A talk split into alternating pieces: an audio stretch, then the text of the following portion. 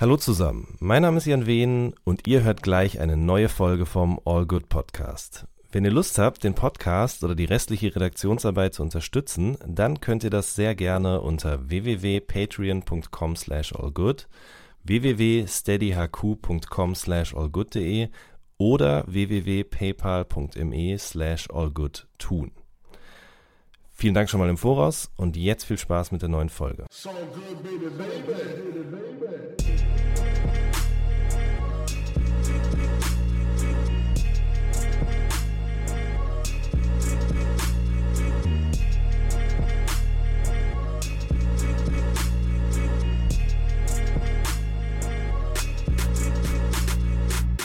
Hallo zusammen, mein Name ist Jan Wehn und ihr hört eine neue Folge vom All Good Podcast. Bei mir heute zu Gast Olsen, dessen neues Album Oh Wow am Freitag erscheint.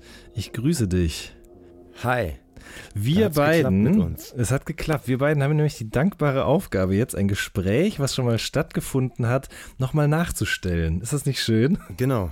Ja, wir tun einfach so, als wäre nie was passiert. Ganz genau. Ist dir das schon mal passiert? Also vielleicht eben noch kurz für die Hörer. Ich äh, habe in einer, in meiner tiefen Entspannung, in der ich aus dem Urlaub gekommen bin, es tatsächlich geschafft, den kompletten Podcast mit uns, den wir schon vor, weiß ich gar nicht, drei Wochen oder so aufgenommen haben, zu löschen ohne Sicherungskopie, ohne Backup, ohne sonst was. Deswegen haben wir uns jetzt kurz vor Release nochmal zusammengefunden.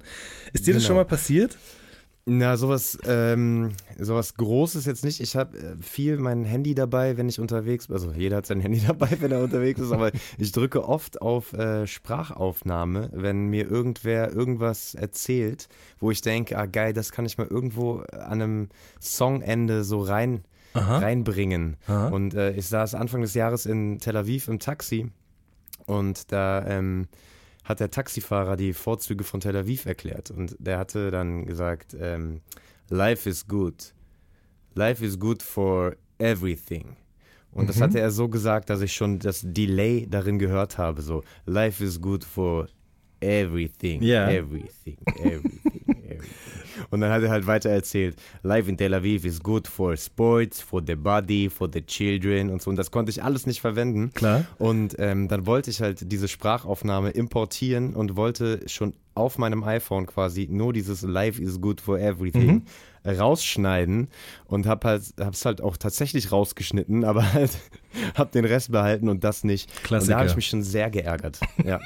ähm, aber ansonsten Ansonsten ist mir das so noch nicht passiert, aber ähm, ich habe ja gesagt, gar kein Problem, weil ich wäre der Erste wahrscheinlich, dem es passiert wäre. Also Richtig. ich kann dir überhaupt nicht böse sein. Ach, da bin ich wirklich froh. Also ich hatte tatsächlich gedacht, vielleicht wären dir sogar schon mal irgendwie Texte oder Beats abgerauscht oder so. Äh, oder ganze Master von irgendwelchen Alben, aber. Ja, mir brennt regelmäßig die Festplatte durch. Ähm, aber bisher war noch nichts da, wo ich, wo ich Tränen vergossen habe.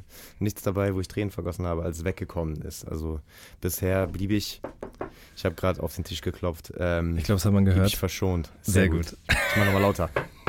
Okay. äh, wie geht's dir überhaupt? Du kommst gerade heute aus München von äh, deiner Listening-Tour quasi, ne?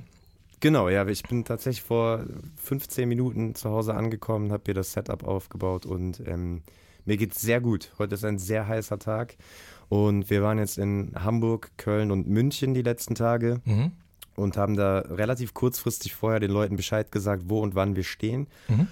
Und haben äh, da einfach das Album abgespielt über eine große Box und haben da Bier verteilt, Cola, Wasser, Cerveza, Melona, Massage und äh, haben da mit den Leuten abgehangen. Und mhm. das war sehr, sehr schön. Es gab eine kleine, nicht so schöne Geschichte und zwar hat auf der Autobahn vom, auf dem Weg von Köln nach München äh, ein LKW vor uns einen Pflasterstein vom Boden aufgewirbelt und der ist uns komplett in die Frontscheibe geflogen. Fuck. Ähm, und hat die komplette Scheibe zerlegt tatsächlich. Ähm, und zwar so hart auch, dass ähm, Splitter auf dem Armaturenbrett lagen.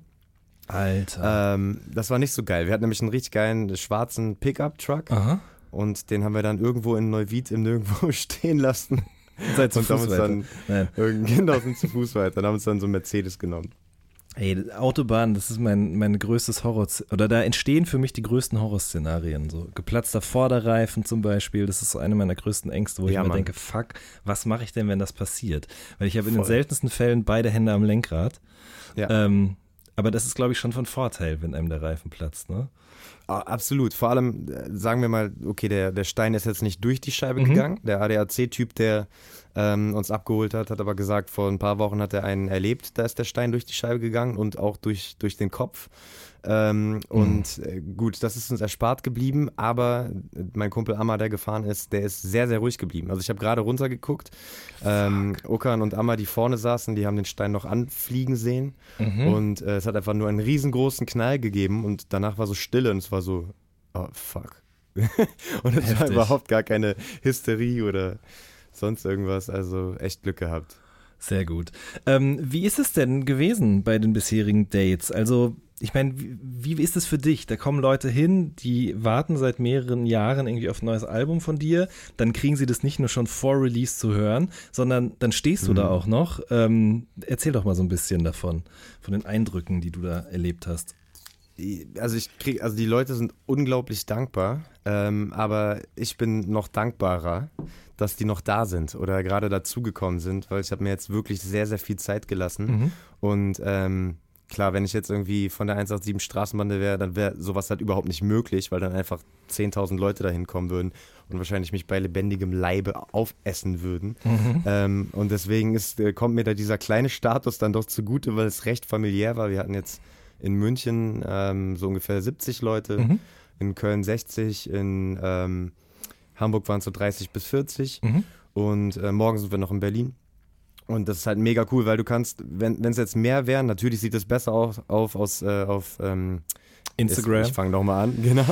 natürlich sieht es besser aus auf Instagram, wenn da jetzt irgendwie 2000 Leute stehen, aber dann wäre es ja wie ein Konzert so. Und äh, der Charme in dieser Aktion besteht ja darin, dass wir da wirklich abhängen und ich quatsch mit jedem so. Und jeder sagt mir seine Meinung zu dem Album und äh, es ist einfach total familiär.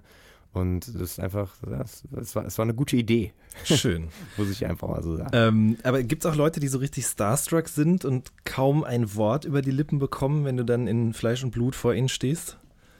Ähm, das, ja, kommt auch vor, aber die sind dann relativ schnell beruhigt, weil sie einfach merken, dass wir einfach Zum Anfassen die, Jungs, sind. die Jungs von nebenan sind. Ja. Also wir sind dann ja auch, dann nehme ich die in den Arm und sag so, hey, voll gut, dass du da bist, willst du was Mhm. trinken? Und dann ist es auch relativ schnell beruhigt. Okay, mir fällt gerade, just in dem Moment, in dem ich das frage, auf, du hattest doch auch mal so einen heftigen Starstruck-Moment vor ein paar Jahren.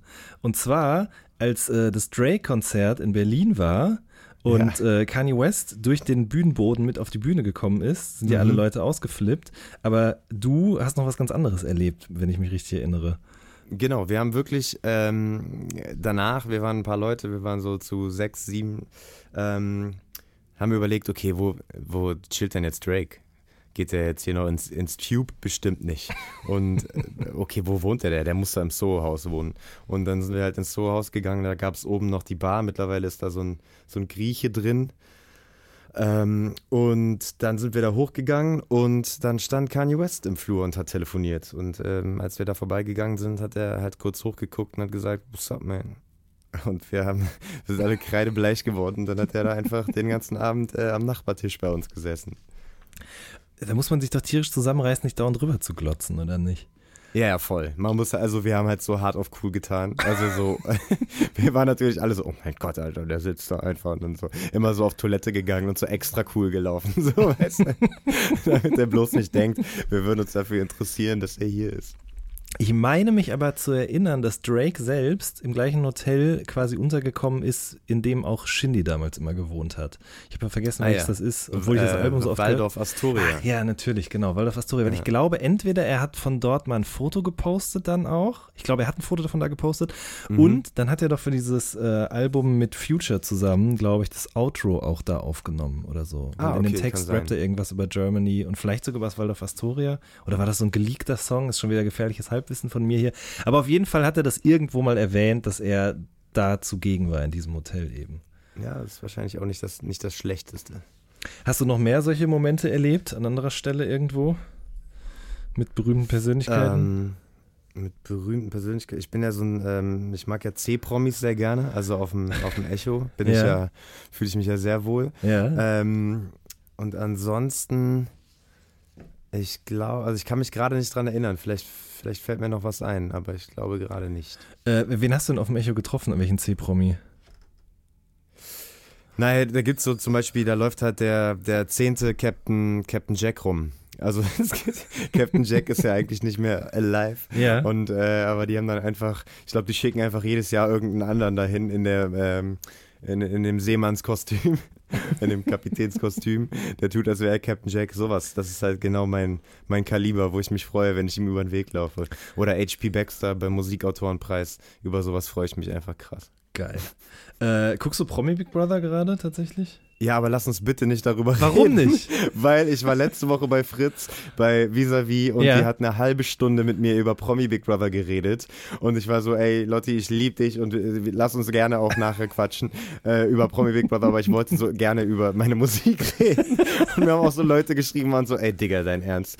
Du, du hast gerade so eine spannende Geschichte erzählt, warum du, ähm, warum du selber mit dem Produzieren anfängst und dann kam so das Sommerhaus, Promi Big Brother, äh, Bachelor in Paradise. Und ich war so, oh, irgendwie hat das, das hat kein Ende genommen. Okay, dann machen wir das nochmal an anderer Stelle, wenn du weniger zu tun hast gerade und das Mikrofon nicht läuft. Und gerne. reden tatsächlich mal ein bisschen über die Musik. Ähm, und zwar als erstes würde mich interessieren, äh, wie du überhaupt dieses Feedback auf Ballonheads damals so erlebt hast, weil es war ja schon äh, sehr zwiegespalten, würde ich mal sagen. Es gab Leute, die das extrem abgefeiert haben, aber es gab genauso auch Leute, die es, glaube ich, nicht so geil fanden. Wie, wie hast du das selbst erlebt? Ähm, genau so eigentlich, ja. Also ähm, das Ding ist, das Ballonherz-Album ist aus einem sehr, ja, eigentlich einem sehr jungfräulichen Gedanken entstanden. Ähm, es wurde ja öfter dann aus, aus der Abteilung von Leuten, die es nicht so mochten, so ausgelegt, als wäre es ein komplett am Reißbrett entworfenes äh, Major-Album gewesen. Aber tatsächlich habe ich das hier in, in meiner Küche einfach geschrieben, zwischen Pizzakartons, meist verkatert am Sonntag und habe das fertig beim Label abgeliefert. Und ich fand es einfach total geil und die fanden es auch total geil und dann haben wir es rausgebracht und ähm, ich glaube, dass halt einfach die Art, wie wir das visuell kommuniziert haben, also mit diesen völlig überzeichneten Videos und Mhm. mich einfach völlig so übermenschlich groß dargestellt, so wie wir das gemacht haben, dass das einfach extrem von der Musik abgelenkt hat. So. Und dass natürlich Mhm. dann ein großer Kontrast noch zusätzlich war, weil ich vorher halt roughe Musik gemacht habe. Aber das Ding ist ja, ähm, diese, diese Musik, die ich da gemacht habe, wo mir immer nahegelegt wird, ich soll das wieder machen. Da war ja zwischen Ballonherz und Rootboy sind ja, wann habe ich Rootboy aufgenommen? 2008. Mhm. Waren ja sechs Jahre und einfach sehr, sechs sehr entscheidende Jahre in meinem Leben, wo ich halt nicht mehr in der Düsseldorfer Altstadt abgehangen habe Mhm. und äh, mich geprügelt habe. Ähm, und deswegen gab es da halt einen Unterschied, genau wie jetzt vier Jahre später auch wieder ein Unterschied ist zu, zur letzten Platte. Und das ist ja ganz normal, wenn man irgendwie in, in so einem so großen Abständen immer was rausbringt, dass es anders ist. Ähm, aber die Kritik, die es da gab, die, die war ja, die war ja auch ganz schön groß, aber die war auch okay. Also natürlich, ähm, das Idealbild ist natürlich, man, man macht ein Album und ähm, die, die Welt feiert's und Mhm. alle lieben einen. Ähm, aber es war, glaube ich, nicht schlecht, weil es ist eine Diskussion entstanden. Das ist so in, in meinem Lager, in den Befürwortern ist dadurch irgendwie noch ein krasserer Zusammenhalt entstanden. Und ähm, teilweise fand ich es dann auch ein bisschen geil, sogar gehasst zu werden. Hat mich so gefreut. Und wenn dann irgendwie so spezielle Künstler so einen neuen Song rausgebracht haben und ich den angehört habe und da wurde nicht gegen mich geschossen, war ich schon fast enttäuscht. Okay, da sprechen wir gleich noch drüber. Mir fällt jetzt gerade noch auf, du hast ja davor auch, also nach Root Boy eben kam zum Beispiel diese äh, 40213 EP über hiphop.de damals noch raus, auch zum Beispiel. Ähm, Gab es Mhm. da auch schon so einen Gegenwind? Weil das war ja auch schon so ein, so, ein, so ein Switch weg von diesem alten Style hin zu was Neuem, gefühligerem, melodiöseren. Genau, ja, da gab's ja, da gab's auch Gegenwind. Da habe ich mich ja dann auch mit so einem Undercut aufs, aufs Cover gestellt und habe das auch thematisiert und ähm, da gab es auf jeden Fall auch, auch Gegenwind. Äh, Natürlich in dieser Zeit ist Casper gerade groß geworden und äh, ich war immer ein Fan von Casper und ähm, er hat halt so als, als erster für mich persönlich die diese, die, diese Hip-Hop-Regeln ein bisschen ausgedehnt und Mhm. hat halt einfach was genreübergreifendes gemacht, was ich halt total geil fand. Und ähm, unter anderem davon motiviert habe ich mich halt auch etwas getraut. Ne? Und dann ähm, war es aber so, die Leute brauchen ja immer Schubladen. Und dann habe ich halt in einem, einem Song irgendwie das, das Wort perfekt benutzt und dann hieß es halt, okay, das ist halt ein Casper-Song, weil er sagt auch perfekt das in seinem so Song krass. und so. Ne? Und Ja. das war dann halt schon ein bisschen weit hergeholt, aber ich, also ich gehe zum Beispiel mit meinen, meinen Quellen, meinen Inspirationsquellen immer sehr offen um und äh, natürlich hat, hat er mich motiviert, ähm, vielleicht etwas anderes als, als so Hip-Hop, Hip-Hop zu machen. Mhm. Ähm, aber andererseits dachte ich dann auch, okay, ich bin aber auch schon ein sehr eigener Künstler, so dass man mir das jetzt nicht unbedingt vorwerfen kann. Mhm. Ähm, ja, da gab es auch Kritik, aber andererseits auch viele Leute ähm, sprechen mich immer wieder darauf an, dass das das Beste war, was ich je gemacht habe. Sehe ich überhaupt nicht so. Also ich Mhm. finde es okay für das, was es ist, aber es ist nichts, was ich jetzt irgendwie gerne noch live spielen würde oder mir gerne anhören würde. Aber für jede, für jede, für jeden Abschnitt meiner, meiner Phasen, meiner musikalischen Phasen gibt es auf jeden Fall so ein richtig hartes Ultra-Camp, die sagen, das ist das Allerbeste, was du je gemacht hast und alles danach war nicht mehr so geil.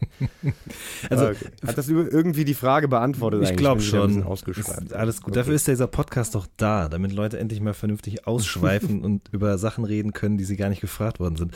Ähm, mein, einer meiner Geil. persönlichen Lieblingssongs von dir ist immer noch Zeit, dass was kommt. Wusstest du das eigentlich? Ach was, Ja, auf jeden von Fall. 2009. Ja. Ähm, das. Video ist mittlerweile nicht mehr auf YouTube, ne? Hast du das Nee. runtergenommen? Das habe ich runtergenommen. Ich habe nämlich mit diesem Video, da habe ich eine ganz, oh, da, also da kriege ich wirklich Schweißausbrüche. Okay, vielleicht ich eben für sehe. Leute, die das noch nicht gesehen haben und jetzt auch nicht mehr in den Genuss kommen werden. Das ist halt ja so ein Video, wo du quasi mit so einer, äh, ja, jetzt wollte ich es erklären und weiß gar nicht, wie ich es erklären soll. Also quasi wie so eine Kamera vom Kopf oder Bauch geschnallt, so eben durch Düsseldorf Genau. läufst, dich besäufst und dabei einfach flexst. Genau, das ist so eine, eine Kamera, die deren Namen ich gerade vergessen habe. Ähm, die ist, glaube ich, das erste Mal in der Filmwelt aufgetaucht in dem Film Requiem oder Requiem for a Dream. Ich weiß Ja. nicht, wie man das richtig ausspricht. Requiem? Ich weiß auch nicht. Ich, keine Ahnung. Da, die hat man quasi in. Man trägt eine Stange vor dem Bauch und darauf ist äh, eine Kamera montiert. Und wenn man sich bewegt, bewegt die Kamera sich halt mit und das ergibt einen visuellen Effekt, den man nur so quasi produzieren kann. Und äh, das hatte tatsächlich vor uns auch so auf Deutschrap-Basis Beteit hatte das mal in so einem Video, wo er, glaube ich, vom Reichstag rumtanzt. Der hatte aber Mhm. sowas ähnliches, was dann auch so hinter ihm hing auf dem Boden und so weiter. Ja. Aber sonst waren wir da relativ dafür, dass wir gar kein Budget hatten. Das hat ein Kumpel als Uni-Projekt gemacht. Ähm, die ersten damit. Und warum ich Schweißausbrüche bekomme, wenn ich das sehe, nicht weil es ein schlechtes Video ist, sondern er hatte halt, dieser Kumpel, der das gemacht hat, ein unglaublicher Typ übrigens, Tim Neiser aus Düsseldorf. Ähm, guter Mann. Er hat einen Flug, Flugschein gerade gemacht und fliegt wahrscheinlich gerade irgendwo über Düsseldorf. Ähm, der hatte das für die Uni gemacht, genau, und hatte einen Kumpel, der bei Audi gearbeitet und hat uns für dieses Video einen R8 gestellt. Und R8 war damals noch ein relativ nicht so häufig gesehenes Auto. Mhm. Ähm, und in diesem Auto haben wir dann halt auch so ein paar Szenen gedreht. Und ich war mir mit diesen Autoszenen immer nicht so sicher, weil es so richtig bollig war. So. Und er fand die aber so geil und wollte die drin lassen. Und dann gab es halt dieses, so, so eine Art Filmfestival, wo dann äh, Leute ihre ähm, Arbeit eingereicht haben und unter anderem mein Kumpel Tim. Und das war dann in so einem kleinen Kino und dann haben ganz viele Leute da so politisch motivierte äh, Filme gezeigt und äh, künstlerisch anspruchsvolle Videos. Und dann haben wir halt dieses Musikvideo gezeigt und das war da halt total so, oh, okay, Hip-Hop. Das war auch nicht so, heute würden da vielleicht ein paar mittanzen. Damals war noch so, Deutschrap ist albern und Mhm. äh, alle machen Yo-Yos und Westside-Zeichen, wenn, wenn sie das Wort Hip-Hop hören.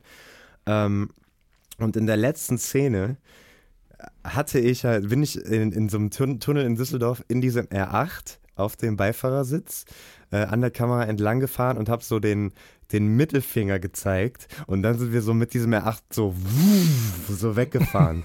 Und als das passiert ist, dachte ich schon so, oh, das ist so uncool. Und in dem Moment sch- hört man einfach nur so einen einen unfassbar grellen Lachschrei aus der hinteren Reihe so und damit, mit diesem Schrei, hat halt diese Videopremiere geendet. Und dieser Schrei hat sich bis heute einfach so in meinem Kopf verankert, weil ich glaube, ich selten etwas Peinlicheres erlebt habe als diese Situation. Deswegen habe ich irgendwann dieses Video runtergenommen. Ah, okay, verstehe. Schade. Wie gesagt, ist äh, auf jeden Fall einer meiner absoluten Lieblingssongs von dir.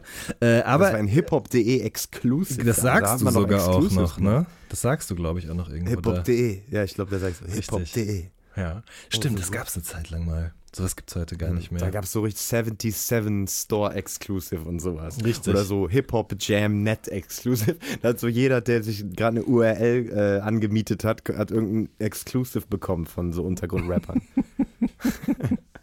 Stark. Ähm, so, lass uns mal wieder ein Stückchen nach, nach vorwärts gehen, eben quasi nochmal zu Ballonherz. Ähm, Du hast es ja gerade schon gesagt, ne? Also es gab eben wirklich sehr unterschiedliche Reaktionen darauf. Ähm, mhm. Und irgendwann hast du dir aber fast in dieser Rolle gefallen, auch äh, in der Rolle desjenigen, der eben auf die Mappe kriegt dafür. Ähm, Bisschen, ja. Und tatsächlich ist es ja sogar so weit gekommen, dass Leute eben Songs gegen dich gemacht haben oder dich eben äh, sehr deutlich in diesen Songs erwähnt haben. Was hast du ja. dabei denn dann empfunden eigentlich, dass du quasi ein Album machst und dann gibt es Leute, die auf einem Track eben dich erwähnen oder das zum Anlass nehmen? Also ganz am Anfang bin ich unglaublich wütend geworden, dachte, okay, ich fahre da jetzt einfach hin und hau dem in die Fresse. Mhm. Dann habe ich, ähm, hab ich gedacht, nee, das ist ja Quatsch. Mhm. Weiß auch nicht, ob ich das gewinnen würde.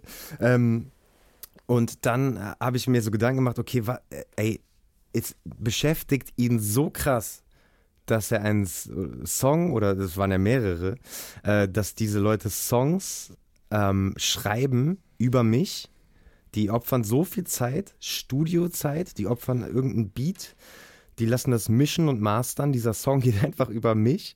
Die gehen auf Tour und rappen diesen Song live und der geht einfach über mich. Und ich bin so, okay, wie, wie wenig kann in deren Leben passieren, dass ich die so sauer mache mhm. und dass sie so viel Zeit und sogar Geld ähm, und Kreativität da rein investieren. Und das fand ich dann halt schon wieder richtig geil. Also habe ich mich dann echt gefreut und äh, fast geehrt gefühlt auch. Ja, verstehe. Ähm, glaubst das du. Das hat ja einfach geklingelt. Das, das, kann, das kann mal vorkommen. Ich meine, das ist ja dein Studio beziehungsweise deine Wohnung, in der du dich da gerade befindest. Da wollen manchmal Leute rein. Ja, äh, aber ignoriere ich. Also, wenn, wenn sich keiner anmeldet, kommt ja auch keiner rein. Okay. Ähm, glaubst du manchmal, dass du mit dem Album zu früh dran warst? Ähm, ja. Ja, ja. Schön, dass du fragst, Jan. Nein, ich glaube, ähm, spielt, spielt ein bisschen was mit rein. Ich glaube, wenn ich thematisch nicht auch die Songs so überzeichnet hätte und irgendwie in so einem College Football-Thema äh, geblieben wäre häufig, ähm, sondern das vielleicht noch etwas cooler und für Menschen mehr nachvollziehbar gestaltet hätte, dass es dann auch nicht so viel Hate bekommen hätte. Und dass das dann vielleicht hätte äh, auch ein äh, Album sein können, was vielleicht eine neue Richtung äh, an, angetrieben hätte. Mhm. Ähm, aber ja, also ich glaube, also guck mal, wir sind Musiker recyceln auch nur alles, was schon mal da war. So, ne? Also wir machen quasi Collagen von allem, was wir selber aus, aus der Musik kennen. So. Mhm. Und im Idealfall vermischt man das so und packt so viel von sich selbst rein, dass es halt zu etwas Neuem wird. Und ich habe einfach meine, glaube ich, Stärke genutzt, irgendwie Bilder zu erzeugen, auch irgendwie irgendwelche Do Doppelreime ähm, zu bringen und habe das natürlich mit einer Melodik ähm, gemischt, die damals vielleicht nur so ein, so ein Kid Inc. international gemacht hat oder auch in Deutschland man nur so von Crow kannte. Mhm. Ähm, und habe dann aber gesagt, ey, wir machen aber jetzt nicht die Radionummer, sondern wir nehmen diese, dieses poppige, poppige Konstrukt und bauen da einfach nur 808 Drums und nur 808 Basslines drunter. Und ähm, damit war ich, glaube ich, in Deutschland auf jeden Fall einer der ersten. Ich möchte jetzt nicht sagen der erste, weiß ich nicht, ähm, der, der diesen Mix halt gemacht hat. Etwas Poppiges mit Hip-Hop, so unter, Unterbau sozusagen. Mhm.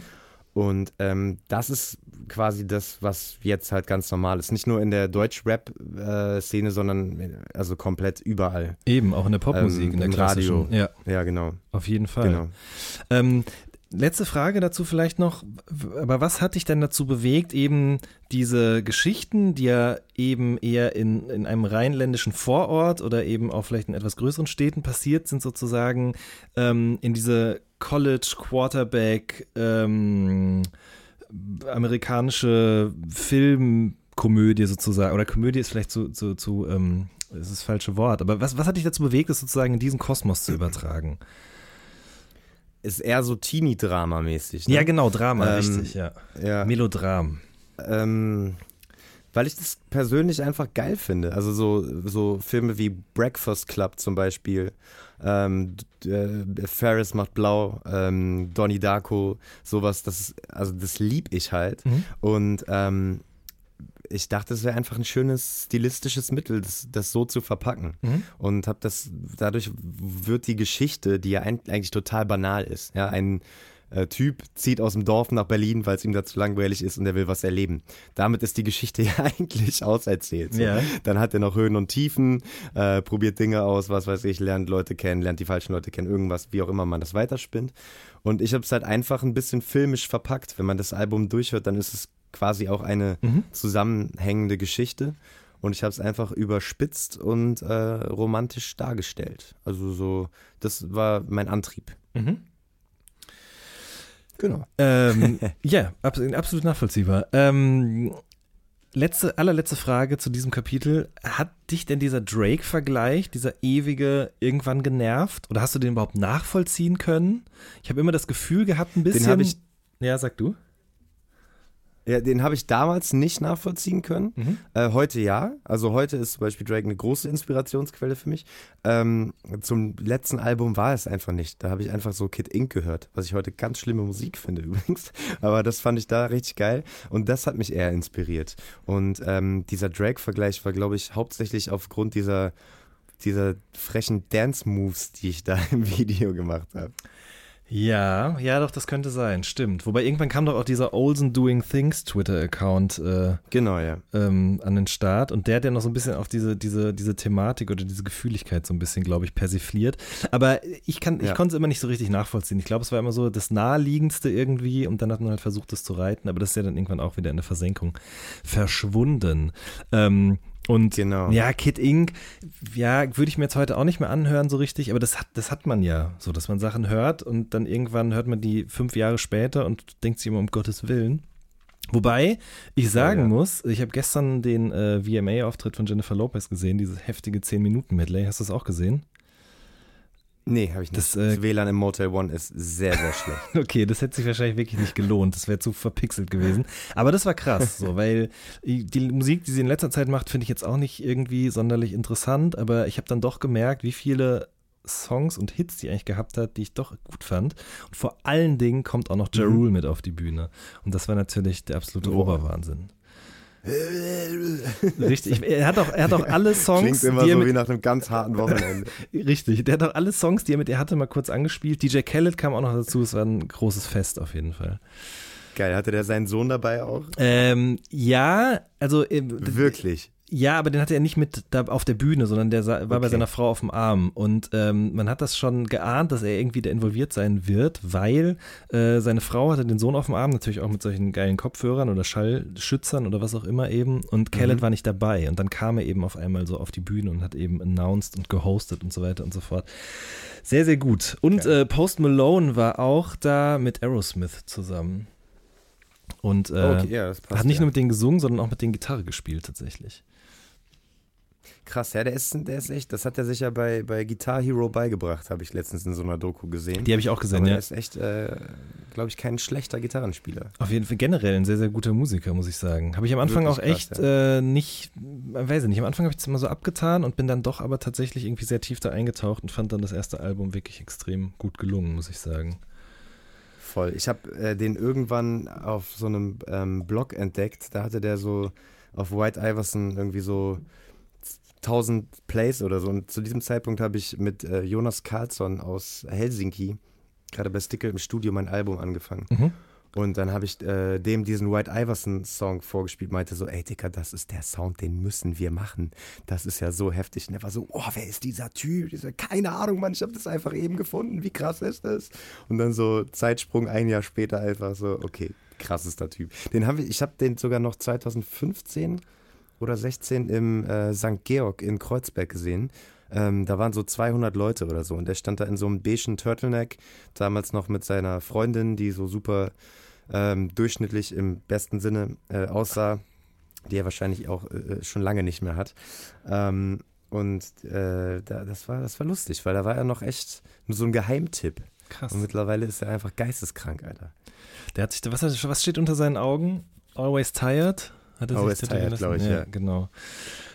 Könnte ich mir auch Ja. tätowieren Ich, ich erinnere mich noch dran, wie ich äh, dem ehemaligen Chefredakteur von der Juice, Stefan Zillus, damals eine E-Mail geschrieben habe, 2009, und ihn gefragt habe, ob er vielleicht Mhm. in der Newcomer-Section ähm, noch was über Drake bringen will. Ah, lustig. Und er so, nee, das ist kein Hip-Hop. Äh, nein, nein, sondern er hat gesagt, nee, das macht schon jemand anders. Und ähm, ich erinnere mich auch noch an den Artikel und das war natürlich überhaupt nicht angemessen dem, was dann danach passiert ist irgendwie. Äh, Mhm. Wahrscheinlich hätte man damals sogar noch ein Interview bekommen. Ich weiß es gar nicht mehr genau. Drake ist ja wirklich der Erste, also ich bin ja mit Deutschrap groß geworden und ähm, Drake war wirklich der Erste, wo ich gesagt habe, der erzählt was und sieht aus, ähm, womit ich mich identifizieren kann. Mhm. Weil vorher war für mich so Ami-Rap einfach irgendwie äh, dicke, dunkelhäutige Männer stehen in Tarnjacken vor brennenden Mülltonnen und reiben sich die Hände so mäßig. Mhm. Die Abteilung oder dann halt so diese Bling-Bling-Club-Abteilung war auch gar nicht mein Film. Mhm. Und der war echt so der erste, wo ich gesagt habe, ja Mann, das, das fühle ich komplett, was er da erzählt. Da, da hast du gar nicht so Unrecht mit. Also ich meine, ich bin natürlich auch ein richtig krasses Deutschrap-Kid, aber habe auch dann so, muss ich aber auch sagen, erst so ab 99, 2000 rum eigentlich richtig angefangen, auch amerikanischen Rap zu hören, aber dann auch eher so offensichtliches, Mhm. Jay-Z, Nas und dann eben auch, was ich gerade schon meinte, ne? also viel Ja Rule, Ashanti, Jennifer Lopez und diese ganzen Boah, dieser. Ashanti-Song. Welchen, dieser meinst du? Du, du, du, du, du, du, du. Weißt du, welchen ich meine? Nee. Mit so einem heftigen Sinti. Boah, der ist verrückt. Ach, Der ja, ist so ja, geisteskrank. ja, ja, ist der nicht auch mit Ja Rule? Der ist, glaube ich, auch mit Ja Rule und ich glaube, dass Savage da auf Deutsch auch mal drüber gefreestylt oder gerappt hat irgendwann. Ach, wie heißt der Ah, denn? Na, da, da, da begeben wir uns jetzt nicht in die Richtung. Ich weiß genau, welchen Song du meinst, aber wird, partout wird es mir nicht einfallen. Aber genau, das waren so die Sachen. Dann kam irgendwann dieser Dipset-Kram und den fand ich natürlich auch wirklich extrem lustig. Aber das stimmt schon, was die da erzählt haben, da, das war natürlich überhaupt nicht meine Welt. Mit den Klamotten hätte ich mich oder habe ich mich nur kurz auf die Straße getraut, sagen wir es so. ähm, und tatsächlich glaube ich, dass Drake so der Erste war. Das, die, die, ich habe ja wirklich viele modische Fauxpas mitgemacht, eigentlich fast alle, aber diese Dipset-Ära habe ich komplett ausgelassen. Also diese ähm, äh, Multicolor ähm, 7XL-Shirts und diese New Era Caps, da, das war gar nicht mein Ding. Ich habe zu dieser Zeit eher so Diesel Jeans und Reebok Classics und Fred Perry getragen und habe richtig gegen die gewettert, die so rumgerannt sind. Aber du warst schon so, hast du auch einen Durag unter der New Era eigentlich? Könnte sein, ja. Könnte sein. ähm, tatsächlich sogar aus Amerika mitgebracht. Ich war damals äh, einmal in Amerika und habe mir da direkt ein weißes und ein schwarzes geholt. Natürlich auch eben, damit es zu den unterschiedlichen Outfits matcht. Hab da auch noch in so irgendeinem Na klar. Outlet mir damals so von Snoop Dogg Clothing, das gab es damals noch. Ich, ich glaube nicht, dass Boah. das heute noch in irgendwelchen Kleiderständern zu finden ist. Habe ich mir auch so ein, so, ein, so, ein, so ein Hemd geholt, was so leicht shiny war, weißt du? Ähm, das, ja, so diese Metallic-Dinger, wo es auch so Jeans von gab, so Mhm. Alu-Metallic-Hosen haben wir Mhm. das immer genannt. ja, ja. Boah, das, da waren wir auch Feinde von. Aber Snoop Dogg Clothing klingt schon wieder so geil trashig, das könnte schon wieder richtig angesagt sein. Also falls hier noch jemand, der zuhört, ein bisschen Snoop Dogg Clothing im Schrank hat, ich würde nehmen. Hattest du äh, Rap-Merchandise früher? Also so, so, so T-Shirts oder so von irgendwelchen Bands? Ja, ich hatte, ähm, ich hatte einen Eimsbusch-Pullover Mhm.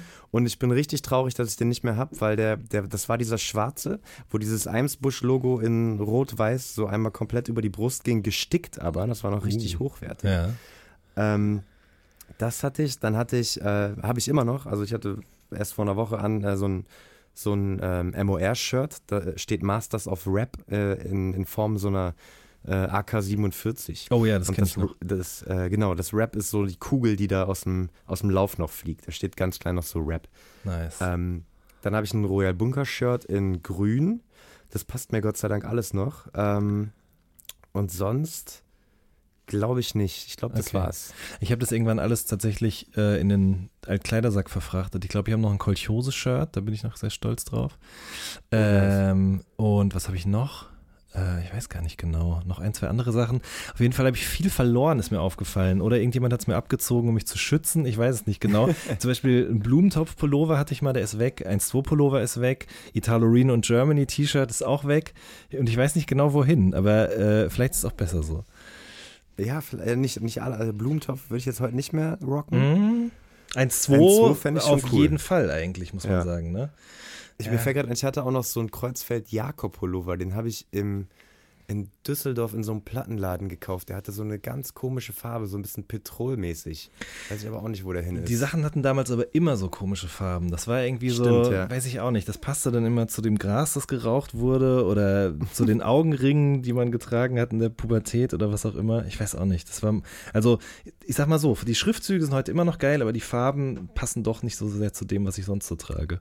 Das stimmt, ja. ja. Wie sind wir jetzt da hingekommen eigentlich gerade? Ich weiß es auch nicht. Ist ja auch egal. Ähm, ich wollte nämlich fragen, was hast du denn dann eigentlich gemacht, nachdem die Platte rausgekommen ist? Also man fängt ja nicht sofort an, wieder was Neues zu machen. Oder doch? Genau, ich habe, nachdem die hm, nachdem die Platte rausgekommen ist, habe ich meine ersten Gehversuche im Ghostwriting gestartet. Ja. Ähm, bin auf Tour gegangen. Äh, wir haben relativ lange getourt. Also wir sind im Ende Oktober 2014 haben wir angefangen und waren am äh, waren Anfang Februar erst durch mit der Ballonherz-Tour. Hatte ein paar Festivals gespielt 2014, 2015 auch noch. Und ich habe ja nebenbei auch noch studiert, das habe ich ja nie erzählt. Ähm, aber ich habe, äh, weil das weil die Dramaturgie der Geschichte kaputt gemacht hätte. ähm, ich habe nebenbei noch Musik und Eventmanagement studiert und ähm, das, damit bin ich dann relativ schnell fertig. Ja, 2015 habe ich das hinter mich gebracht. Mhm. Und habe 2015 dann auch die ersten Songs gemacht. Erst so im März ähm, mit einem Produzenten, der den großartigen Namen Arschtritt Lindgren äh, trägt. Mittlerweile. Nicht im Ernst. Na klar. Mittlerweile wohnt er aber in LA und heißt nur noch Lindgren. Aha. Lindgren, Shoutouts, mein lieber, guter Typ. Ähm, und die Songs, die habe ich dann, genau, die, die fand ich eigentlich richtig geil, aber die waren, die klangen genau wie Ballonherz. Mhm. Und da war irgendwie nicht so eine richtige Weiterentwicklung. Dann habe ich bei so einem Songwriter-Austausch von Sony ähm, in Helsinki, habe ich Jonas Karlsson kennengelernt. Und zwar haben die da drei Rapper und drei Produzenten rübergeschickt, die dort mit drei finnischen Rappern und drei finnischen Produzenten äh, zusammengearbeitet haben in Swan Melina auf so einer Insel, in so einem geisteskranken Studio. Das war unfassbar lustig. Da war ich mit Kars und Erdika.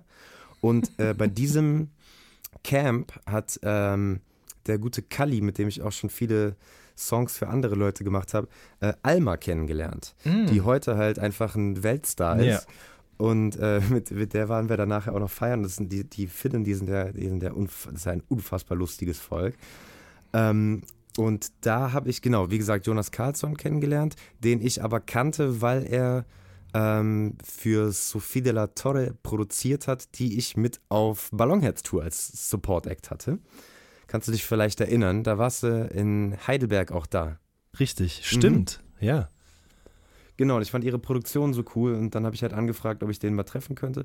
Und da habe ich halt gesagt, okay, das ist er, der Typ wird mein Album produzieren. Der, wir sind genau auf einer Wellenlänge. Megatyp, äh, unfassbarer Musiker. Und den habe ich dann zweimal, zwei Wochen lang nach Berlin eingeladen, habe den hier in so ein Airbnb gepackt und habe da mit dem im Studio gearbeitet. Und davon ist aber tatsächlich nur noch eine Songskizze übrig geblieben, weil zwischendurch ich schon wieder sämtliche Phasen durchlaufen bin mhm. und alles, was ich bisher gemacht habe, scheiße fand. ähm, und dann hast du selber angefangen zu produzieren. Mhm. Okay, bevor wir darüber sprechen, du hast das gerade so galant übergangen. Ich muss aber trotzdem nochmal nachbohren. Äh, wie ging das mit dem Ghostwriting vonstatten? Also wie bist du, wie, wie gerät man daran, dass man für andere Leute Songs schreibt, ohne dass man seinen Namen irgendwie darunter setzt?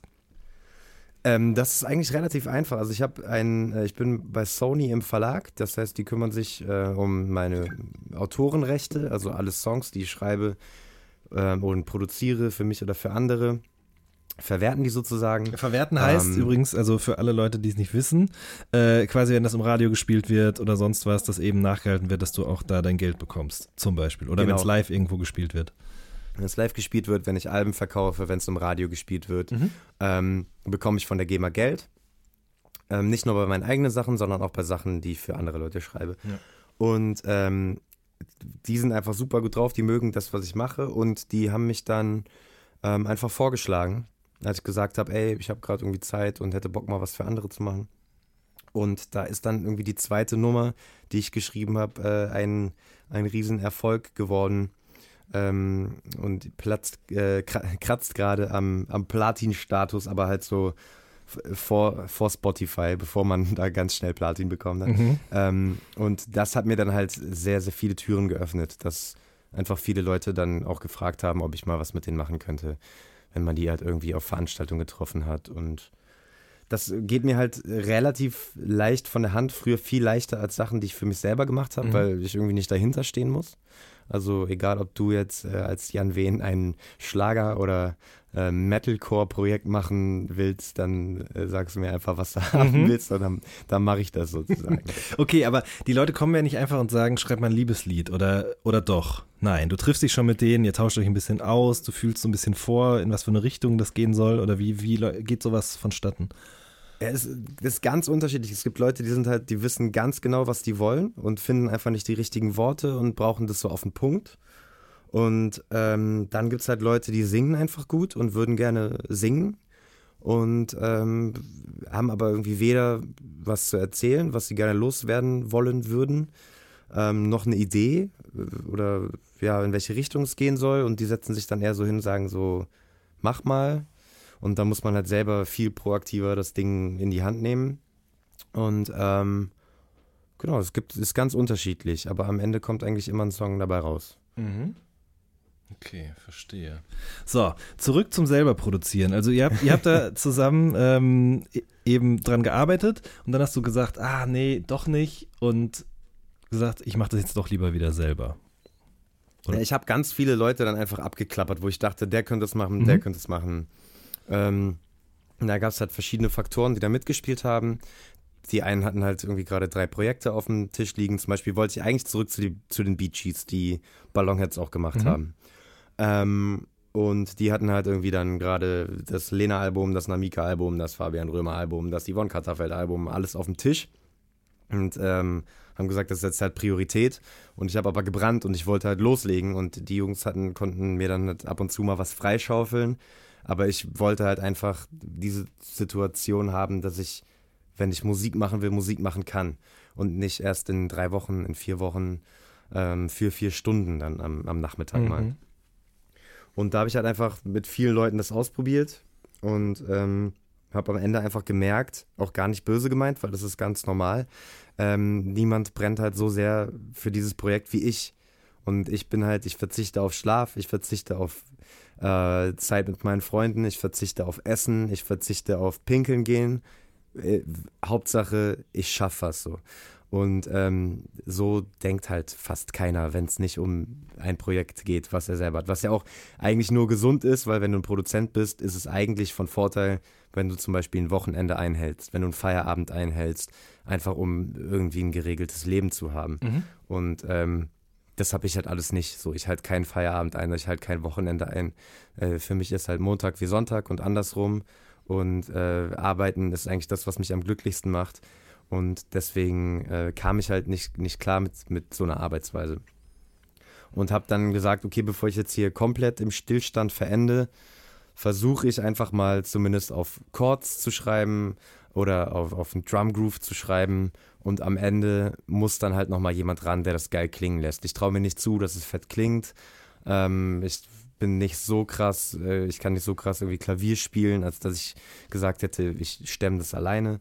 Ähm, und dann habe ich aber gemerkt, als ich dann auch wieder Leute rangelassen habe, mh, hm, es verfälscht dann doch den Grundgedanken, den ich hatte und äh, wird jetzt doch wieder viel zu groß und vielleicht schaffe ich es einfach, das alleine zu machen und der Mischer lässt es dann fett klingen. Mhm. Und ähm, so ist es dann, sorry, so ist es dann am Ende auch ge ge geworden. So, ich bin dann halt zu äh, Lex Barkey gegangen, der hier die ganzen UFO und, und äh, Raff-Sachen macht, aber halt auch die neue Gigi D'Agostino-Platte. Nicht im Ernst. Die, die, die, Single. Ja, dieses In My Mind, ja, ja, das hat er auch gemacht. Er auch ja, gemacht. verrückt. Krass, okay. Ähm, und da bin ich, also erstmal habe ich ihm auf Instagram geschrieben, weil wir hatten vor, vor ein paar Jahren, bin ich mal mit einem Kumpel von ihm äh, im Club aneinander geraten. ähm, und, und, ich habe ihm so geschrieben, meinte so, ey, wir kennen uns von der Prince Charles Toilette. Lass das mal kurz beiseite stellen, ähm, aber ich brauche dich und würdest du dir vielleicht mein Album anhören? Und er war so, ey, na klar, Mann, oh, voll blöd gelaufen. Und dann, das ist einfach der netteste Typ, also wirklich unglaublicher Kerl. Und äh, dann bin ich, habe so geschwitzt, ich bin dann halt da zu ihm ins Studio gefahren, habe ihm die Sachen gezeigt. Ich dachte, der schickt mich sofort nach Hause. Mhm. Und er meinte halt so, ey, das ist so geil. Und ich war so, hä, wirklich jetzt? Und er so, ey, das ist so krass, ich habe richtig Bock drauf. Mann, voll geil. Und ich war so, boah, mega. Und er meinte so, ey, wenn Leute mich in nächster Zeit fragen, was hast du gemacht, wenn die ein Aushängeschild brauchen, ich sag das Olsen-Album. Und ich dachte halt so, okay, der verarscht mich einfach. so, so ein Feedback bin ich nicht gewohnt mhm. von, von Leuten irgendwie, die in der, in der Musikindustrie arbeiten. Ähm, und das hat mich halt mega bestärkt so und äh, mega glücklich gemacht. Und dann hat er das Ding auch wirklich richtig, richtig schön nach Hause geritten. Ähm, in, in, also es gab irgendwie pro Song höchstens eine Revision von mir, wo ich gesagt habe, ey, da ist zu viel Delay drauf. Mhm. Oder äh, da musst du meine Stimme lauter machen. Und ansonsten hat er das genauso gemacht, wie ich mir es vorgestellt hatte. Der hat dann die erste, den ersten Mix geschickt und ich habe ihm so eine Sprachnachricht geschickt und meinte so, Mann, ich glaub's nicht. Ich habe so gezittert, weil ich dachte, das wird eh nicht so, wie ich es mir vorstelle. Und es hat einfach gepasst. Und ja, so hat sich das dann ergeben, dass ich quasi 75, 80 Prozent dann selber produziert habe. Meine größte Schwäche sind Basslines. Mhm. Das kann ich nicht so gut. Ich spiele immer nur so die tiefsten Töne der Akkorde nach, was das Ganze halt nicht so dynamisch macht. Ja. Ähm, und da bin ich dann zum Beispiel zu Max Mostly gegangen, habe Yoshi Mixu einfach auf Instagram geschrieben, meinte so, ey Digi, ich habe hier noch, ich habe hier so einen Song, kannst du mir eine Bassline einspielen? Dann schickt er mir zehn Minuten später einen WeTransfer. Dann bin ich nochmal zu Stickle gegangen und ähm, dann habe ich noch einen Beat von Levi, der hat äh, auch so, so eine Rin-Single mal produziert aus München. Der mhm. ist da ähm, im Freundeskreis von so Jungs, ähm, mit denen ich cool bin. Und so hat sich das dann ergeben, dass dann der Großteil tatsächlich, tatsächlich irgendwie von, von mir doch war. Okay, und wie hast du dir das drauf geschafft mit dem Produzieren? Tutorials oder wie muss man sich das vorstellen? Ja, Tutorials. Ähm, es gibt, das kann ich wirklich jedem empfehlen, ähm, von Genius, ähm, diese Rap Genius, mhm. das, ähm, wo man normalerweise diese, die, die Lyrics immer nachschauen kann. Die haben halt auch so, ähm, so ein Making-of von so den krassesten ja. Hits, wo dann wirklich die Produ Liebe Produzenten sitzen genau, und zeigen, wie die den Beat gebaut haben. Und da saß ich dann wirklich und habe mir aufgeschrieben, wenn man das erkennen konnte im Programm, was haben die da für eine Snare benutzt oder was nehmen die da für ein Plugin, was nehmen die da für ein Synthi und äh, habe mir das dann so halt drauf geschafft. Und äh, ich verrate jetzt mal für die Leute, die es noch nicht kennen, äh, auch ein zweites Geheimnis. Und zwar gibt es eine Seite, die heißt Splice.com.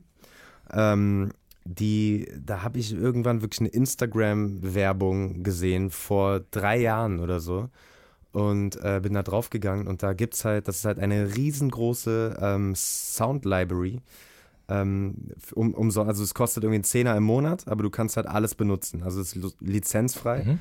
Ähm, und du kannst da halt eingeben, ich brauche jetzt ein Piano, ähm, 100 BPM, C-Moll. Und dann spuckt er dir halt irgendwie 400 Ergebnisse aus und dann kannst du dich da durchklicken. Und natürlich wäre das sehr einfach, wenn man jetzt das eins zu eins übernimmt, aber dann kann man da halt irgendein Plugin drüber jagen halbe Schnelligkeit, Tonhöhe verändern und dann hast du halt was Neues geschaffen. Mhm.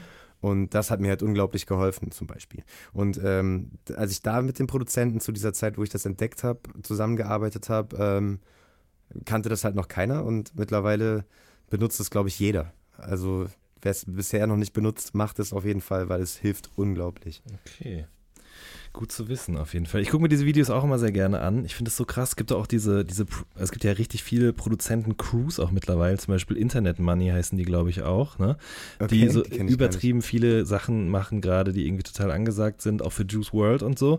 Und mhm. ähm, die verkaufen aber eben nicht nur ihre Beats oder leasen ihre Beats oder was auch immer, sondern die verkaufen natürlich dann auch direkt Drumkits und Sample Banks und ah, ja. äh, nochmal, ähm, wie sagt man denn so schön, in die Tiefe gehende Tutorials und so weiter und so fort und machen mhm. darüber, die wohnen halt alle zusammen in LA in so einer Villa, in jedem Zimmer sitzt einer und produziert, dann kommt irgendwie wieder ein Rapper vorbei und so und die machen halt Boah, das wäre mein Traum. richtig Asche damit. ja, vielleicht bist du ja Geil. auch bald als der nächste Arschtritt Lindgren dann in LA. Nee, noch nicht mal LA, wenn man, sondern einfach so ein, so ein kreatives Haus. Ach so, wo du ja, einfach gut. morgens aufstehst oder du musst vielleicht noch nicht mal da wohnen, aber so ein Spot, wo einfach in jedem Raum einer sitzt und was Geiles macht. Und im- Idealfall arbeiten die natürlich alle für mich. Mhm, klar. Und ich gehe dann immer nur rein und sage, na, was, Egidius, was haben wir denn heute geschafft? Und dann zeigt er mir seinen neuesten Beat und dann sag ich so, "Mm, ja, sehr gut. Und dann äh, kann ich da was drauf schreiben. Das wäre schön. Ähm, tatsächlich, äh, als ich ähm, Apollo gehört habe, musste ich aber doch schon an äh, Provider von Frank Ocean denken. Du hast ja gerade schon mal gesagt auch, du machst gar keinen Hehl daraus, was für Leute dich inspirieren. Du hast gerade auch gesagt, du guckst dann eben bei Genius, okay, welche Sounds haben die wo benutzt so. Äh, War das tatsächlich auch äh, dein Ziel mit dem Song oder eher Zufall? Ähm, nee, das war, also das war weder Ziel noch Zufall. Es war weder Ziel noch Zufall. Das ist ein guter Ich Titel für die- eine, für eine Autobiografie. Genau, weder Olsen, weder Ziel noch Zufall. ähm, ich hatte diese Strophe äh, schon geschrieben in einem anderen Song und habe einfach nicht den richtigen Beat gefunden, ähm, wo man das drauf machen kann. Und das klingt geil. Und dann habe ich einfach so, es gibt ja diese Pyro-App, ähm, die man so mit Spotify und iTunes verbinden kann, die quasi den DJ überflüssig macht, weil sie dir einfach so Übergänge zaubert. Also du kannst einfach Ich lerne die, ja noch richtig Pyro- was. Genau, die Pyro-App kannst du einfach anschließen auf deinem Partyabend im Keller, wo geschwurft wird. Und der baut dir halt Übergänge und sucht dann auch die passenden Songs raus. Ähm, und der zeigt dir auch immer die Schnelligkeit der Songs an. Und ich dachte, okay, der, die Strophe ist irgendwie so und so viel BPM, kommt die gut.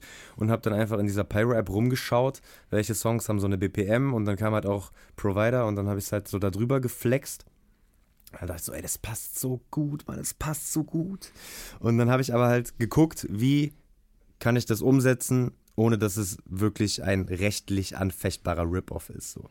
Also es ist äh, einfach eine veränderte Melodie, es sind andere Chords, aber es ist äh, natürlich so die äh, selbe Stimmung und äh, es ist auch von der Phrasierung sehr ähnlich. So.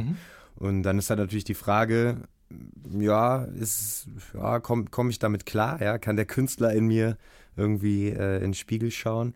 Und dann habe ich gedacht, jo, kann ich, weil einfach, ey, alle, alle klauen alles weg. So. Also wir machen ja, wir nehmen ja quasi alles da gewesen, habe ich ja eben schon mal gesagt. So und ähm, ich dachte so, ey, Alter, die kommen alle durch damit. Ich machte, ich mach's einfach. Ähm, und deswegen klingt es halt einfach wie Provider. Ja, verstehe. Ja. Das hat sich schon ein bisschen verschoben auch, ne? Also ich, ich muss ganz ehrlich sagen, mich stört es auch nicht so groß, aber ich kenne auf jeden Fall auch Leute, die sich tierisch darüber aufregen, wenn Leute eben schon Dagewesenes so ohne Dekontextualisierung eigentlich quasi übernehmen nur. Ja. Aber du hast da auch kein Problem mit. Na, ich bin der Erste, der da mit dem Finger drauf zeigt und sagt, "Ja, boah, das ist ja ein Witz, das kenne ich aber von dem Song. Aber wie, wie kann der damit durchkommen? ähm, nee, eigentlich sehe ich das voll. Absolut. Ähm, aber ich glaube, es kommt immer darauf an, was man selber noch hinzufügt und ob man etwas daraus schafft. Also wenn ich es in Text noch übersetzt hätte, dann wäre es wirklich eine Frechheit gewesen.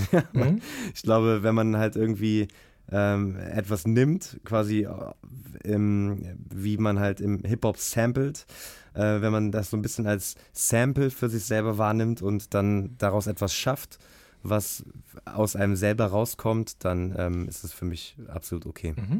Okay. Ähm, ich habe das Album gehört und es äh, gefällt mir sehr, sehr gut. Äh, das, das kann ich schon mal sagen an dieser Stelle. Ähm, es ist aber doch eine Sache, da habe ich mich gefragt. Und zwar, ich habe es halt das erste Mal gehört und dann dachte ich, habe ich mir so notiert, ähm, stellenweise sehr oberflächlich.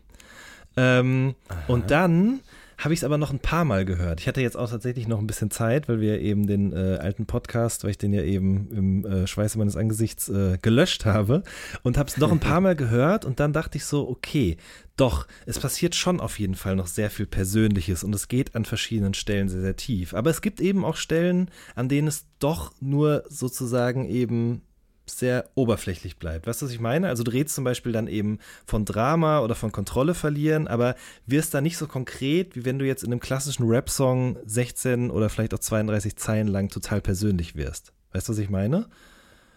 Ja. Ähm, Ja. Das ist ja auch eine Ähm, bewusste Entscheidung, die du, nehme ja. ich mal an, gefällt hast im Laufe der Jahre. Warum? Genau. Weil ich ähm, gemerkt habe, ähm, das Gefühl manchmal wichtiger ist, als etwas zu vermitteln, wenn es um das Konsumieren von Musik geht. Mhm. Ähm, und zwar war mir immer überwichtig, dass ich irgendwas sage, was Hand und Fuß hat, dass ich ähm, krass rhyme, krass rappe ähm, und auch zu Lasten irgendwie des, des Grooves des Songs. Hauptsache der Reim ist krass, auch wenn sich das sperrig anhört. Mhm. Ähm, und mein persönlicher Musikgeschmack hat sich aber einfach insofern verändert, dass ich einfach nur, ich zum Beispiel, das, ich kann dir überhaupt nicht erzählen, was Drake auf seinem neuen Album erzählt. So. Mhm.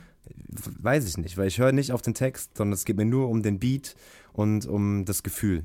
Und ähm, es gibt halt einfach Songs, also ich gehe auch manchmal so ran, dass ich ähm, ein Beat mache einfach und ich weiß, was damit passieren soll und dann so eine Topline drüber singe, die ist dann halt la la la, na na na, manchmal irgendwelche englischen Wörter, die es gar nicht gibt. Ähm, und dann denke ich, dann habe ich, das hatte ich zum Beispiel bei Hallo mhm. und bei Hi.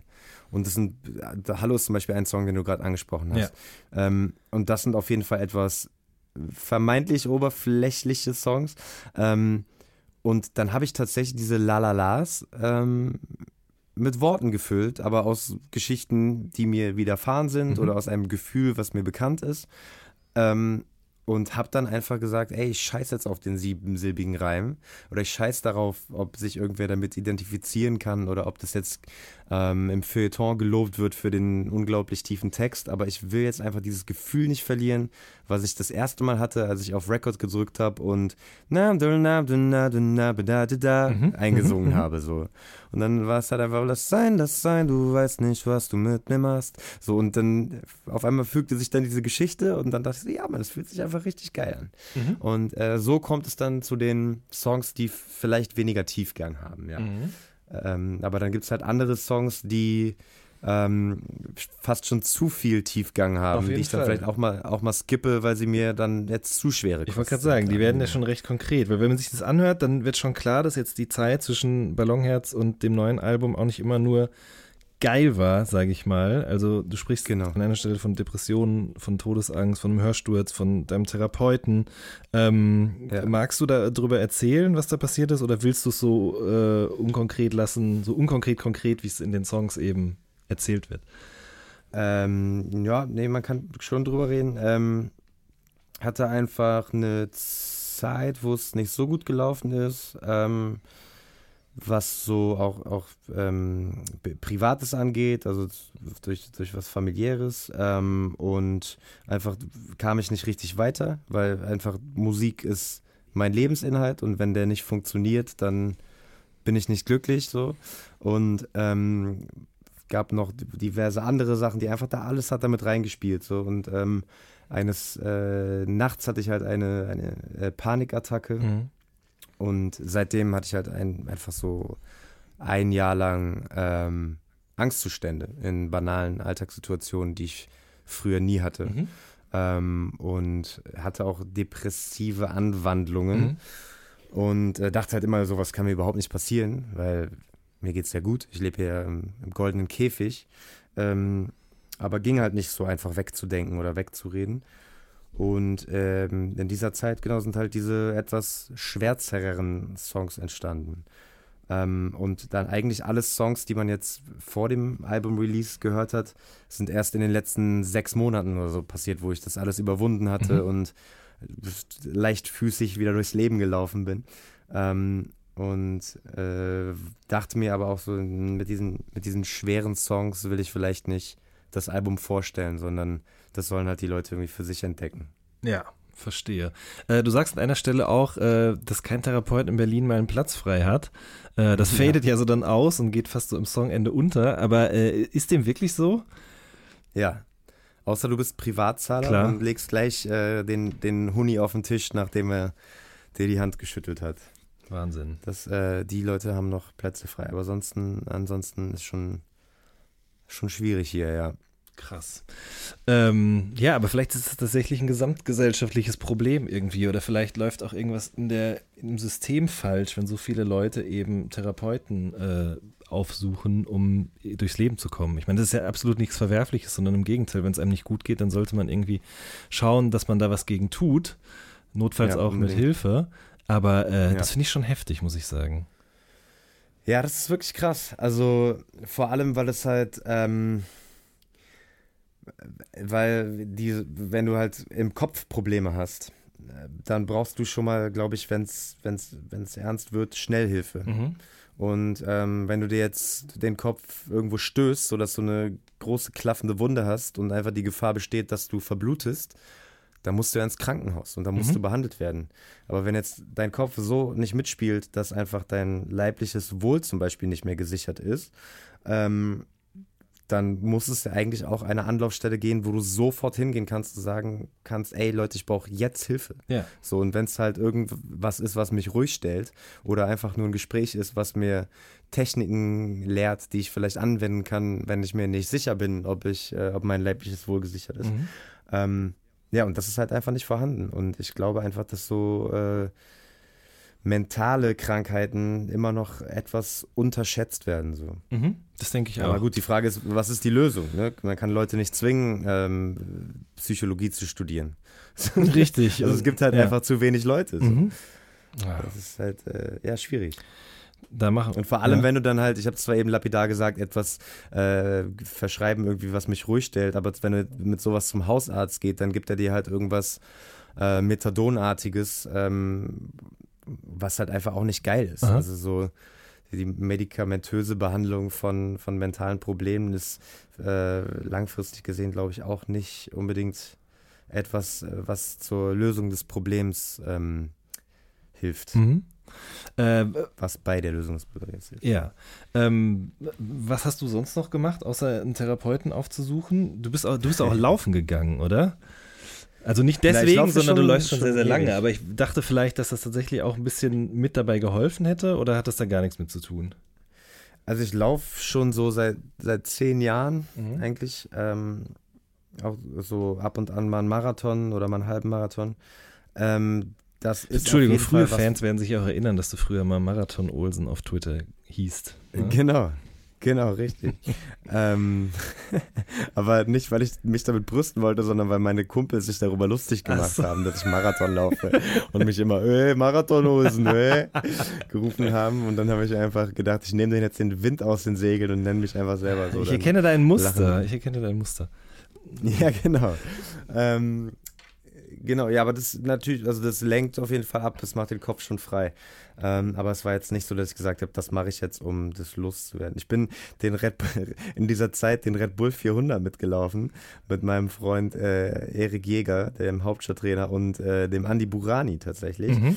Ähm, haben wir haben wir zwei Monate lang im Humboldthain trainiert und sind den Berg hochgerannt um dann in äh, Titisee Neustadt äh, am Wettkampf teilzunehmen, an der Weltmeisterschaft. Was macht man da genau beim Red Bull 300? Äh, da, 400, 400 Entschuldigung, ja, ja, Entschuldigung. Ähm, da, da, rennt man eine 400 äh, Meter lange Skischanze rauf. Ach, okay. Ja, und das ist, ähm, also wenn ihr euch das jetzt zum Beispiel mal anguckt auf YouTube, äh, Red Bull 400, ich habe mir das vorher angeguckt und ich dachte, okay, wie schwer kann es sein? Mhm. 400 Meter, ich bin gut trainiert, ich habe eine gute Kondition, die Leute sterben da ja. Und es sieht halt überhaupt nicht steil aus in, äh, auf den Videos, weil kein Video der Welt einfangen kann, wie steil es wirklich ist. Und als wir da mit dem Auto angefahren sind, war es einfach eine Wand. Also wenn du davor stehst, geht es einfach äh, einfach im 90-Grad-Winkel nach oben, so gefühlt. Also Und, ich meine eigentlich ähm, nur logisch, weil ein Skifahrer, der oben steht, muss ja irgendwie auch Schwung holen, ne?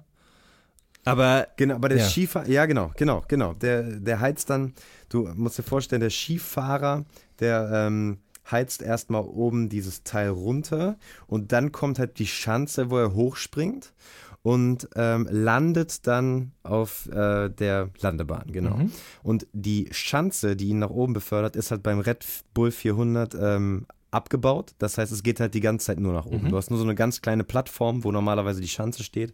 Da haben sie aber freundlicherweise auch noch so ein Brett hingebaut, wo man sich hochziehen muss. Ähm, das heißt, du läufst halt die ganze Zeit ähm, in einer geisteskranken Steigung da hoch, halt auf Zeit. Und ähm, es schießt halt sofort in die Oberschenkel. Also am Anfang denkst du, okay, relativ locker, dann irgendwann guckt man und denkt sich, ey, die Leute neben mir sind schon auf allen Vieren und in dem Moment packt sich halt auch hin und dann ist es wirklich nur noch ums Überleben kämpfen. Also das, einen solchen Schmerz habe ich noch nie erlebt. mein Körper war noch nie in dieser ähm, in diesem Überlebensmodus. Das ist wirklich so, dein Kopf schaltet halt komplett auf, aus, du krackst es nur noch so auf allen Vieren da hoch und bist so, ey, ich muss da jetzt ankommen und ich weiß nicht, ob ich es überlebe. Fuck. Und danach schmeckt einfach deine komplette Lunge nach Blut es ist, ist wirklich geisteskrank. Aber es ist äh, ein unglaubliches Erfolgserlebnis, wenn man da oben ankommt. Aber die sitzen da dann reinweise und werden beatmet. so, nein, aber atmen, atmen in Typen ja, ja. und kriegen Wasser über den Kopf und es ist schon, schon hart. Machst du auch so Tough Mudder und sowas? Nee, ne? Habe ich noch nicht ja. gemacht, aber habe ich unfassbar Bock drauf. Mhm. Würde ich gerne machen. Sehr schön. Da unterhalten wir uns beim nächsten Mal drüber. Äh, wir sind nämlich tatsächlich Gerne. schon hier bei der Schallgrenze angelangt gerade. Ich habe aber noch eine wichtige Wirklich? Frage, die mir aufgefallen ist. Ja, die Zeit vergeht wie im Flug. Es tut mir leid. Mhm. Ähm, und zwar, wie war das eigentlich damals mit Childish Gambino? Du hast einen Song mit dem, ne? Das darf man nicht vergessen. Ja, stimmt. stimmt. Äh, und zwar den Heartbeat Remix. Das war so die, die erste genau. größere Single von ihm irgendwie. Ähm, genau. Wie kam das zustande? Äh, das war verrückt. Ähm, der hat eine deutsche Promo-Agentur gehabt, offensichtlich. Ähm, und die haben einen äh, deutschen Rapper gesucht, der sich einen Song von seinem Album ähm, aussucht und da eine deutsche Strophe drauf schreibt. Mhm. Und das Ganze sollte dann auf der Juice-CD landen. Und der war damals noch nicht so eine große Nummer, aber ich kann mir schon vorstellen, dass vielleicht trotzdem irgendwer abgesagt hat, weswegen ich dann die E-Mail bekommen habe. Kann sein, ich weiß es nicht. Vielleicht waren die aber auch wirklich, äh, fanden die wirklich gut, was ich mache. Ähm, und dann habe ich mir einfach wirklich ganz egoistisch den Song rausgesucht, wo ich gedacht habe, der geht live am meisten ab. Und ähm, dann spiele ich den einfach immer. Und dann habe ich mir Heartbeat ausgesucht, mhm. der halt so ein Elektrobrett eigentlich ist und habe dann da äh, bei Sticke im Studio Ende 2011 die Strophe aufgenommen und relativ kurzfristig darauf war er dann in Berlin ähm, auf Promotour und dann hat die Juice halt das Ganze ähm, begleitet, wie wir uns dann halt so treffen und ähm, so ein bisschen rumspazieren. Aber am, ah, genau am Vorabend waren wir aber im White Trash in der alten Location noch ähm, da Mitte, ich glaube, es ist die Prenzlau, nee, Schönhauser Allee. Ähm, und da waren wir mit Childish Gambino, seiner unglaublich attraktiven Freundin, mit den Promo-Leuten, mit Markus Steiger, warum auch immer, und mit äh, Pokerbeats, warum auch immer. Mhm. Ich weiß nicht, was die da gemacht haben, aber es war unglaublich lustig, weil wir haben da halt gegessen ähm, und haben uns dann im White Trash auch noch äh, zusammen mit Tequila betrunken. Und zwar so hart, dass ich halt den brutalsten Kater meines Lebens hatte. Und am nächsten Tag mussten wir halt um 10 Uhr uns in Kreuzberg treffen und dann auf Kamera uns so unterhalten. Und es war, boah, das war auch unglaublich peinlich, weil ich habe, ähm, also sagen wir so, wenn du betrunken bist, dann ist ja dein, deine Englischfähigkeiten sind dann ja meistens viel größer, weil du dir keine Gedanken drüber machst. Klar. Du hast keine Hemmschwelle, du redest einfach nur. Okay, aber wenn ich verkatert bin, bin ich halt so. Das ist man das Gegenteil vom Native Speaker, ja. Wirklich. Englisch, Englischkenntnisse Klasse 5. Und dann haben wir halt so ein bisschen Smalltalk, aber es war unglaublich kalt. Es waren, glaube ich, so minus 7 Grad. Und wir sind so, ich mit meinem V-Neck bis zum Bauchnabel äh, durch Kreuzberg gelaufen. Und dann haben wir halt überlegt, okay, was können wir jetzt, worüber können wir jetzt reden, während die Kamera läuft? Und dann meinte er so, erzähl mir doch mal, was du in deinem Part erzählt hast. Ähm, weil der klingt voll geil, aber was sagst du? Und ich habe da halt diese Zeile, ähm, streu so viel Zucker in die Wunden, bis das Salz nicht mehr brennt. Damals fand ich wohl geniale Zeile. ähm, und habe ihm dann gesagt, you know, um, you are hurt uh, after a, re a relationship uh, with somebody and uh, you know, you have a, a wound ähm, nee, genau, und dann habe gesagt, uh, you have a wound. And er so, what? I say, yeah, you have, a wound and you put so much uh, sugar in the wound that the salt uh, doesn't uh, burn anymore. Der war so, what the fuck? So, That's so German. What is a wound? Ich war so, uh, yeah, a wound, a, wound, yeah, yeah, a wound. Und oh Gott, das ist alles auf Video auch noch. Und oh mein Gott. Und danach mussten wir uns dann da irgendwie ans Paulinke-Ufer stellen und unseren Part rappen. Und ich habe so einen roten Wasserkopf und Kirschlippen und denk, bin einfach so heftig verkatert und das war wieder, da habe ich mich wieder nicht mit äh, Ruhm bekleckert auf jeden Fall. Ich habe ihm dann mal irgendwann ein Jahr später geschrieben, hey, ähm, auf Twitter, weißt du noch, als wir durch Kreuzberg gelaufen sind, wie ein altes Ehepaar, hm, bla bla bla und er hat so, ich glaube, er hat mich ge gemutet mm. oder geblockt einfach, weil er dachte, oh, that German guy. With a wound. With a wound. Aber du hast einen Song mit Childish Gambino. Ja, Mann. Und der ist, äh, sorry, der ist immer noch ein Kracher live. Das äh, muss man sagen. Hat sich gelohnt. Spiele ich immer noch. Ach. Ulsen, ich danke dir sehr für deine Zeit. Ich danke dir ja, auch. Dein neues Album kommt, lass mich kurz überlegen, am 24.08. raus. Könnt ihr euch überall anhören, wo man streamen kann. Das, ihr könnt es euch auch kaufen, das wäre richtig Das wäre auch richtig gut, das Kauft stimmt. euch die Box, weil da, da steckt mein Herz drin. Da haben wir ein schönes Magazin gemacht, über 160 Seiten. Da ist ein Shirt drin, Sticker, Poster und wir haben einen Glückskeks mit Zeilen aus dem Album. Alter. Geil. Und äh, was, was geht mit dem Magazin? Das hat äh, Amadeus Thüner redaktionell betreut, ne? Genau, der hat da aufgeschrieben, wie er, ähm, genau, wer mich in, den, in der Entstehung des Albums äh, aus freundschaftlicher Sicht miterlebt hat. Mhm. Ja, und das ist, äh, da, das ist, hat er schön geschrieben. Sehr schön. Da gibt es bestimmt noch ein paar Geschichtchen, die wir jetzt hier nicht besprochen haben. Ja, da gibt es Geschichtchen und das Geile ist, erste Zeile, Tippfehler. das war nämlich, er fängt an mit, es war Weihnachten 2016, es war aber Weihnachten 2015 und wenn es 2016 gewesen wäre, würde die Geschichte danach überhaupt keinen Sinn mehr machen. Also für alle, die es hören und lesen, es war Weihnachten 2015. Alles klar. Genau, und wir gehen auf Tour im November ja. und im Januar, Februar auch nochmal. Wunderbar. Da können wir uns auch sehr gerne, sehr gerne in die Arme schließen. Das werden wir auf jeden Fall tun. Olli, ich danke dir sehr, wünsche dir alles Gute mit der Platte. Am 24.08. Ja, kommt sie raus. Sehr, sehr gerne. Hat großen Spaß gemacht.